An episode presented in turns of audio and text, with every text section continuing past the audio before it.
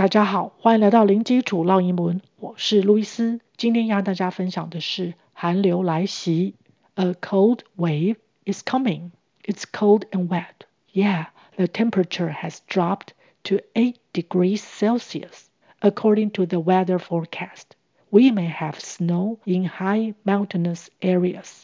分别是指什么意思呢？A cold wave is coming.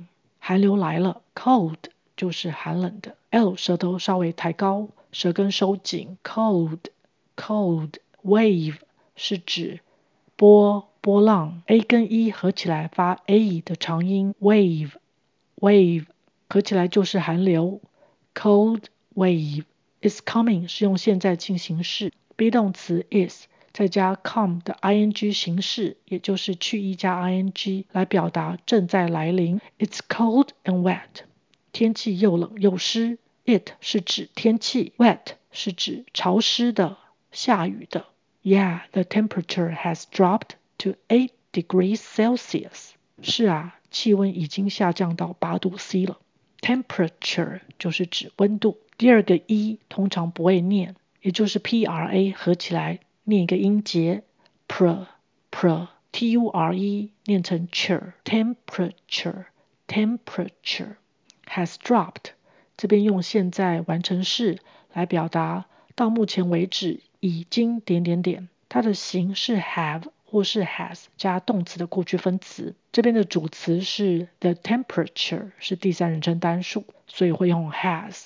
那动词是用 drop，d r o p 是指落下、降落。它的过去分词是重复字尾 p 再加 e d，两个 p 就念一个 p。它是气音，也就是没有震动到声带，所以 e d 在这边也是跟着念气音，也就是 t dropped dropped to 有方向性，也就是指降到几度，这边降到八度 C a degrees Celsius degrees 是度数的复数形 degrees degrees Celsius 是摄氏 Celsius Celsius Celsius 补充一下，华氏是 Fahrenheit，第一个 H 是不发音的。Fahrenheit, Fahrenheit. According to the weather forecast, we may have snow in high mountainous areas.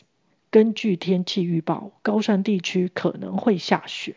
According to 根据点点点，依据点点点，它是一个片语。According to according to weather 是指天气，th 舌头要伸出来。